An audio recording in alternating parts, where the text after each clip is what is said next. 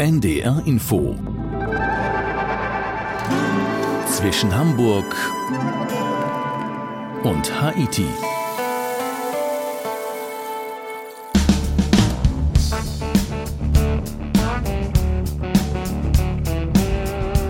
Zwischen Hamburg und Haiti mit Udo Schmidt ist heute in den USA auf dem Highway 50 unterwegs. Knapp 5000 Kilometer lang verbindet diese Straße Maryland mit Kalifornien. Jeder kennt die Route 66 und wohl auch den Highway 1 an der kalifornischen Küste. Aber der Highway 50, der ist immerhin bekannt als einsamste Straße der USA. Für uns war Tom Loger auf dieser Straße der Einsamkeit unterwegs. Hallo Tom. Hallo Udo.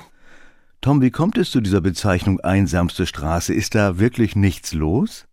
Auf den ersten Blick wenig, zumindest auf dem Teilabschnitt im US-Staat Nevada. Genau genommen gilt auch nur der als Loneliest Road in America, die Strecke von Baker an der Grenze zu Utah bis nach Reno. Die Bezeichnung geht zurück auf einen Artikel in einer Zeitschrift in Live aus dem Jahr 1986. Und jetzt ist das ein Slogan, mit dem Nevada um Touristen wirbt. Und es stimmt ja auch, an dieser Strecke leben kaum Menschen. Ely als mit Abstand größte Stadt hat gerade mal 4000 Einwohner. Wobei, ich bin Teile von Highway auch in anderen Staaten gefahren, in Kansas und Missouri. Da ist es auch verdammt einsam. Baker hast du eben erwähnt, Ely, das lernen wir gleich alles noch kennen in deinen Reportagen. Und ich habe eben mal die Route 66 erwähnt. Die hat ja so eine gewichtige Geschichte aus der Zeit der großen Depression als die Menschen von Chicago aus losfuhren, manchmal mit ihrem ganzen Hausrat bis nach Kalifornien, immer auf der Suche nach Arbeit. Gibt es so eine gewichtige Geschichte auch für die 50? Die gibt es sogar zwei. Und die sind älter als der Mythos der Route 66.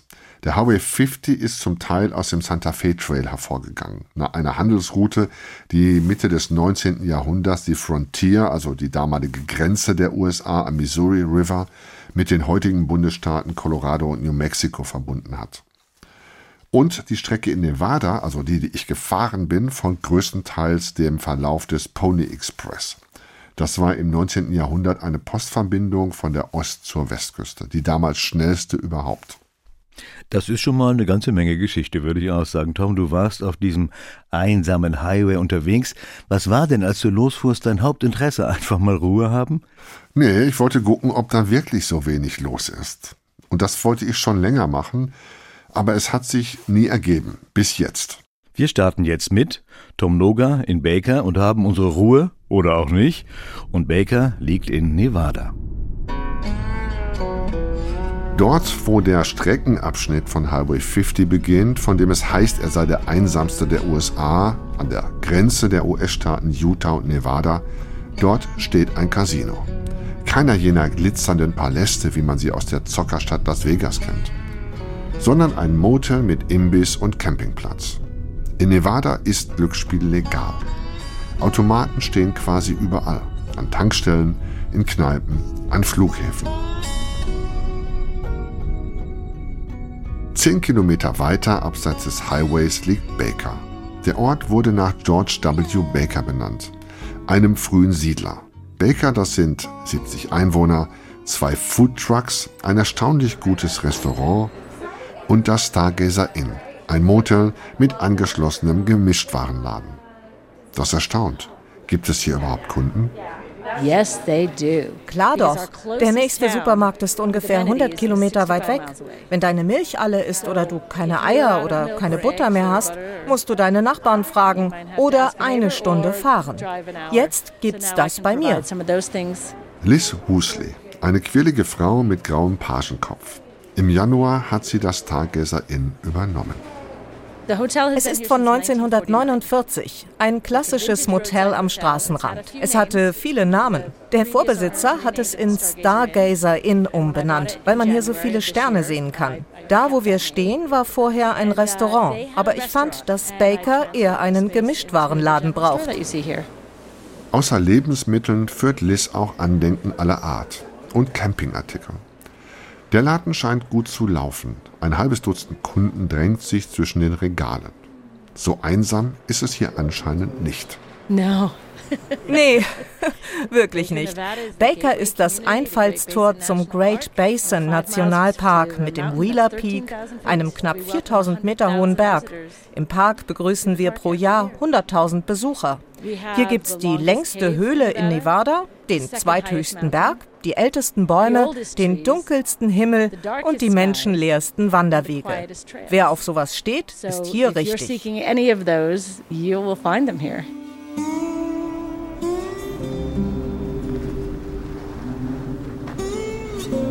Die Höhle ist in der Tat gigantisch. Oder besser, die Höhlen. Die Lehmann Caves, benannt nach einem deutschstämmigen Rancher, der in den 1880er Jahren die ersten Touren ins Innere des Bergstocks angeboten hat. Das Höhlensystem erstreckt sich über 20 Kilometer. Knapp vier Kilometer sind begehbar.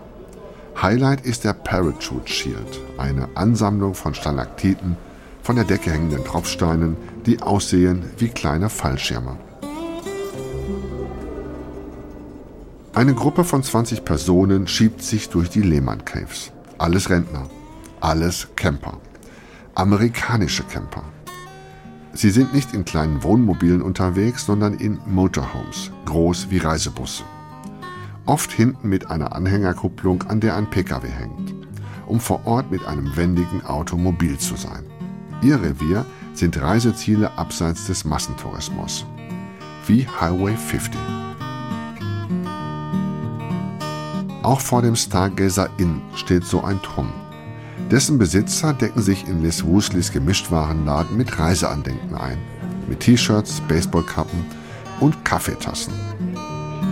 Vom Garten des Stargazer Inn hat Liz ein Schild angebracht. Diversity Welcome. Manchem in Baker gefällt das nicht, sagt sie grinsend. Nicht jedem seien diverse Menschen willkommen. Of the 70 people who live here, die 70 Leute hier haben 70 unterschiedliche politische Meinungen. Wir stimmen in Genderfragen nicht überein. Wir haben sozioökonomische Unterschiede und manchmal gibt es ein bisschen Kleinstadtdrama. Es überrascht mich immer wieder positiv, wie gut wir miteinander auskommen, egal wie unterschiedlich die Meinungen sein mögen. Das gefällt mir hier. Nevada ist ein konservativer US-Staat, geprägt von alteingesessenen Familien, meist Ranchern, deren Weltbild um Familie, Kirche, Staatsferne und das Recht auf Waffenbesitz kreist. Liz dagegen ist eine Zugereiste. Sie stammt aus Connecticut an der Ostküste. Und sie ist eine Liberale. In den USA bedeutet das politisch links. Außerdem arbeitet ihr Mann in der Verwaltung des Nationalparks also für den Staat. Damit waren die Woosleys den Menschen im Rest Nevadas immer ein bisschen suspekt. Aber nicht in Baker. Wir leben auf dem Land und die Leute vom Land sind oft sauer auf Washington. Hier nicht. Aber die meisten hier arbeiten im Nationalpark. Der Staat befriedigt ihre Bedürfnisse. Tom, wir sind mit dir auf dem Highway 50 unterwegs. Man sollte immer langsam fahren und rechts und links gucken und das Besondere suchen. Ist das dein Tipp? Genau das. Also man sollte auf jeden Fall erstmal die Landschaft auf sich wirken lassen. Selbst wenn man Route 66 in Arizona kennt, ist das hier nochmal eine ganz andere Erfahrung von Weite. Und man sollte sich Zeit nehmen für die kleinen Orte und die Menschen, die dort leben. In Baker zum Beispiel im General Store, den wir ja schon kennengelernt haben, abhängen und die Atmosphäre auf sich wirken lassen. Oder abends dort im Stargazer Inn im Patio mit den anderen Reisenden. Sprechen, trinken, was essen. Das sind schlichte und klare Tipps, würde ich mal sagen. Tom, wir reden ja von knapp 5000 Kilometern.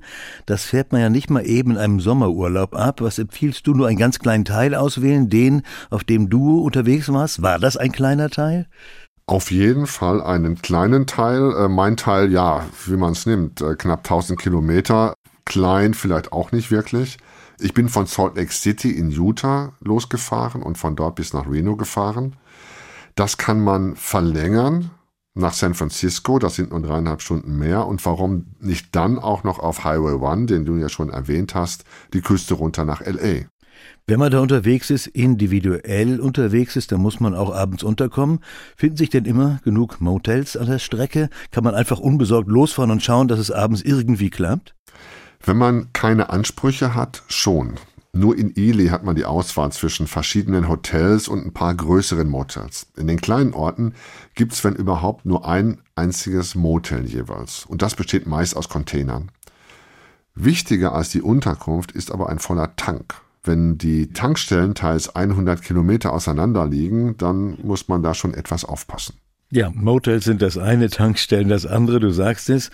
Und mit Tom Noga geht es jetzt nach McGill und da spielt auch eine Tankstelle eine Rolle.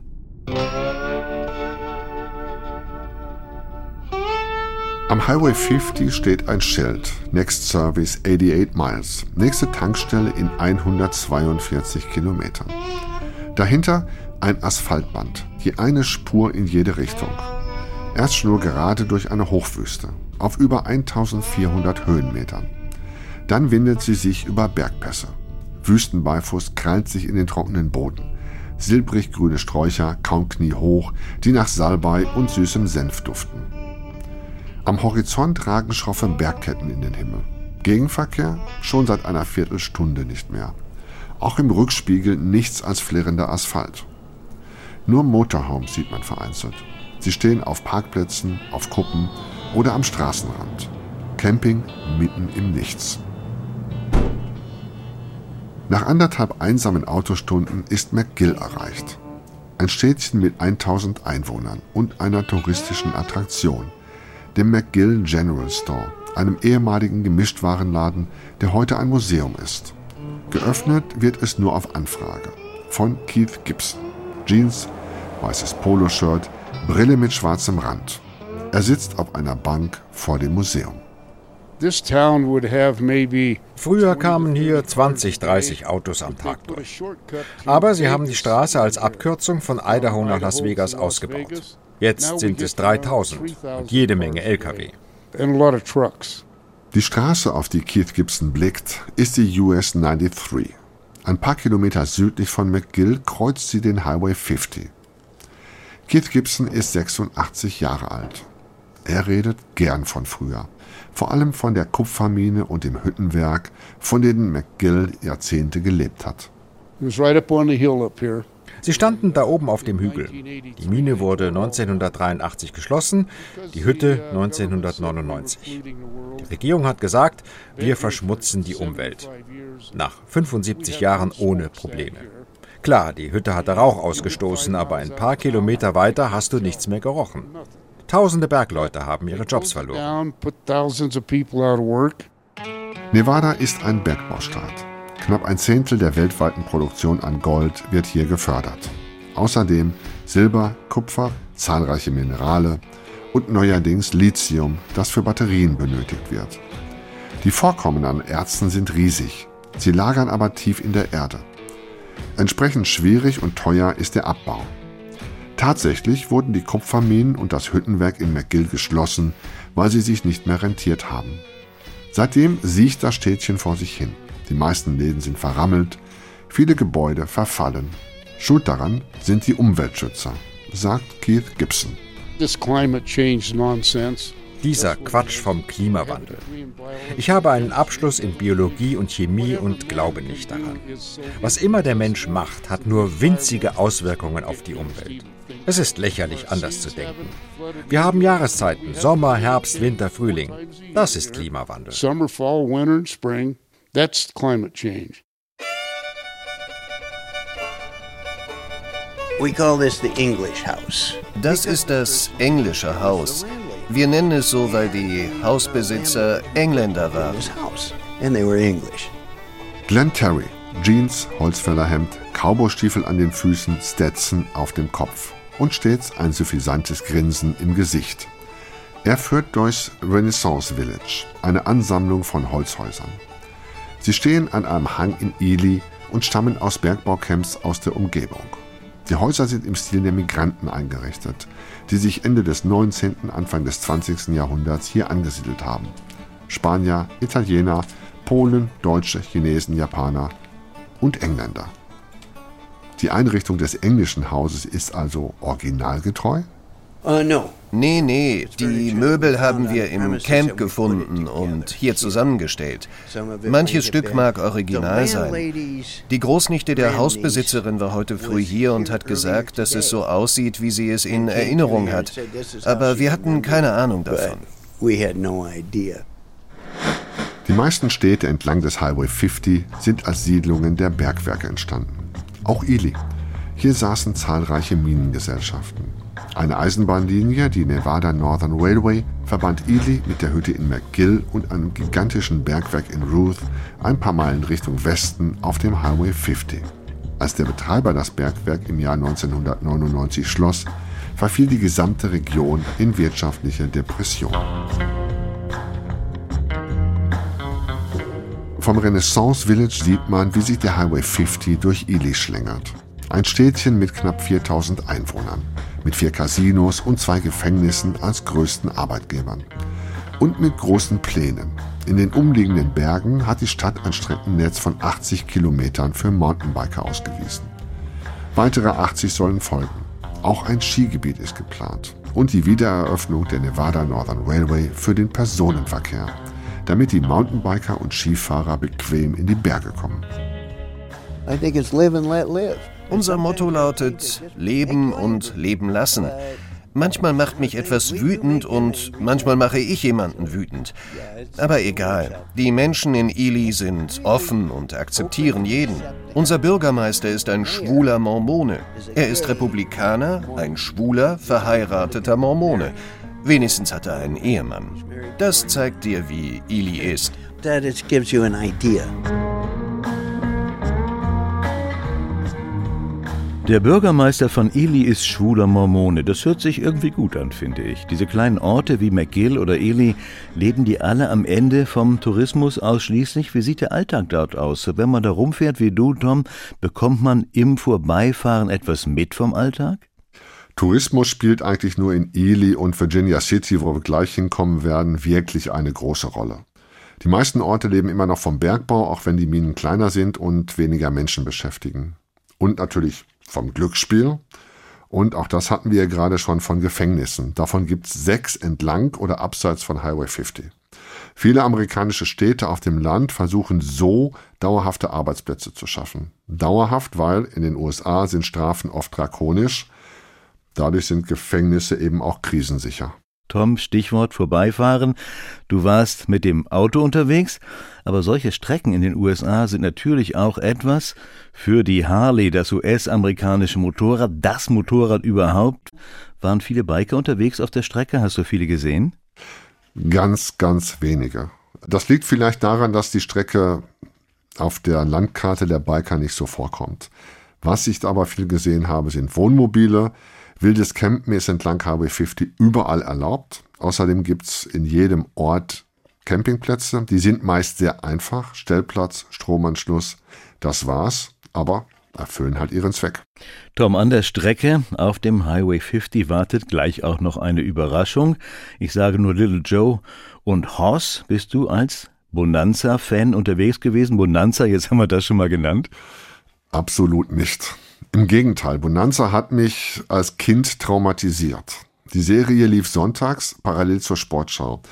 Die wollte ich sehen, weil da immer die Spiele meines Vereins gezeigt wurden, des VfL Bochum. Aber mein Bruder, der wollte Bonanza sehen. Und dann haben meine Eltern salomonisch gesagt, abwechselnd. Einen Sonntag Bonanza, einen Sonntag Sportschau. Okay, das kann ein Trauma sein. Also ich habe ja Bonanza gemocht, muss ich ganz ehrlich sagen. Ähm, und wir sind jetzt äh, unterwegs nach Virginia City zur Ponderosa. Weiter auf dem Highway 50, durch wüstenartige Täler, die nirgends zu enden scheinen. Rinder grasen in den Tälern. In Nevada ist Open Range. Rancher können ihr Vieh weiden lassen, wo immer sie wollen. Die Ranches sind nicht zu sehen. Der Highway 50 führt vorbei an Ruth, das den Beinamen Traveling Town trägt, die wandernde Stadt, weil der Ort immer wieder verlegt wurde, wenn er dem sich ausbreitenden Bergbau im Weg war. Heute döst Ruth im Schatten einer riesigen Abraumhalde vor sich hin. Durch Eureka, auch ein Bergbaustädtchen. 400 Einwohner, Westernfassaden rechts und links vom Highway 50, sonst nichts. Zwei Autostunden weiter Austin, ein Bergdorf. Ebenfalls mit 400 Einwohnern. Und einer Touristenattraktion, dem Stokes Castle. Keine Burg, wie der Name verheißt, sondern ein Turm. Ein Minenbesitzer hat ihn sich Ende des 19. Jahrhunderts als Sommerresidenz bauen lassen, ihn aber nur kurz bewohnt. Der Turm ist baufällig. Damit ihn niemand betritt, ist er eingezäunt. Schließlich Virginia City. Auf der Hauptstraße mit den üblichen Westernfassaden reiht sich Saloon an Saloon. Auch die Bürgersteige bestehen aus Holzbohlen. Touristen schieben sich darüber. Dazwischen Einheimische, gekleidet im Stil des späten 19. Jahrhunderts. Die Männer in Langjacken, die Frauen in weiten, knöchellangen Kleidern. In Virginia City spielt die Fernsehserie Bonanza, die von 1962 bis 1977 auch in Deutschland ausgestrahlt wurde. Protagonisten waren die Cartwrights, der Rancher Ben und seine drei Söhne, der stille Adam, der dicke Hoss und der Draufgänger Little Joe.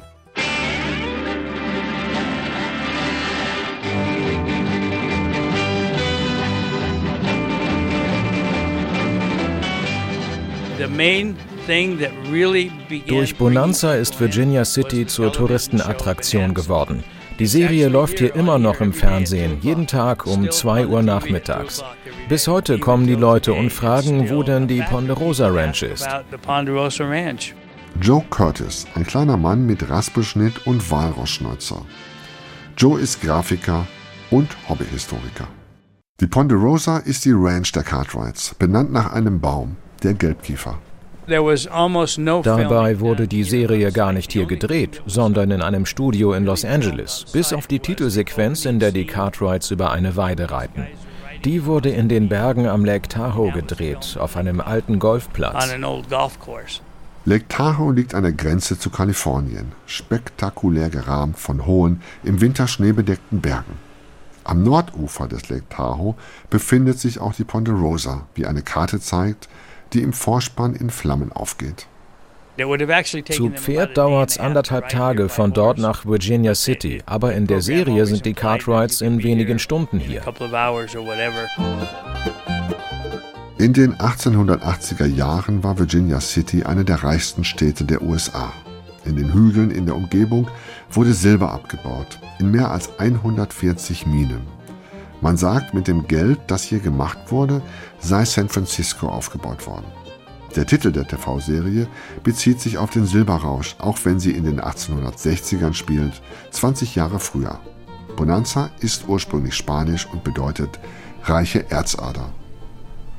Bis heute lagern in den Hügeln um Virginia City große Silbervorkommen, aber tief unter der Erde. Weil das Terrain bergig ist und durchzogen von unterirdischen Wasseradern, ist die Förderung kompliziert. Auftritt John Tyson. Schnäuzer, speckiges Unterhemd, nicht minder speckige Arbeitshose, gehalten von Hosenträgern.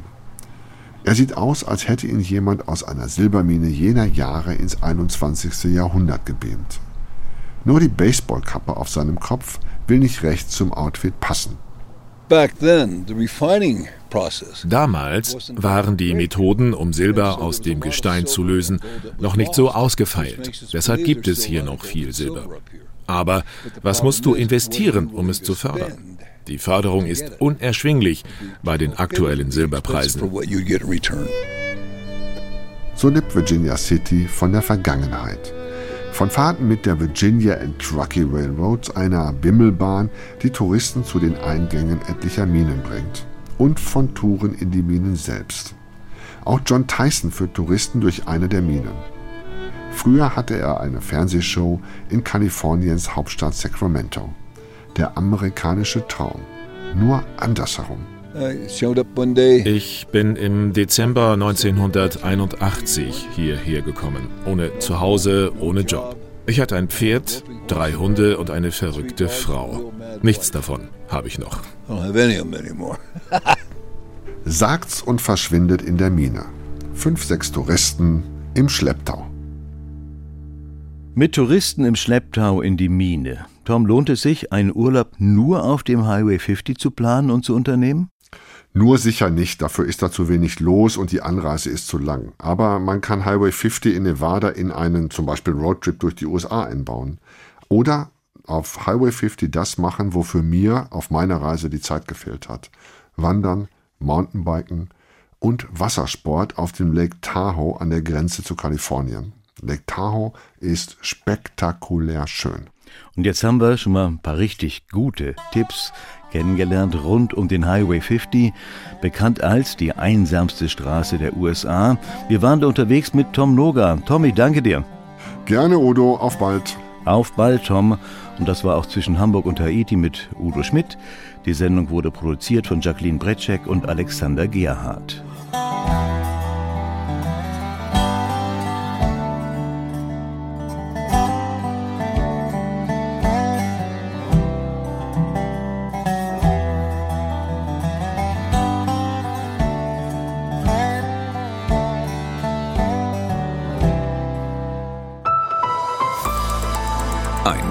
Podcast von NDR Info.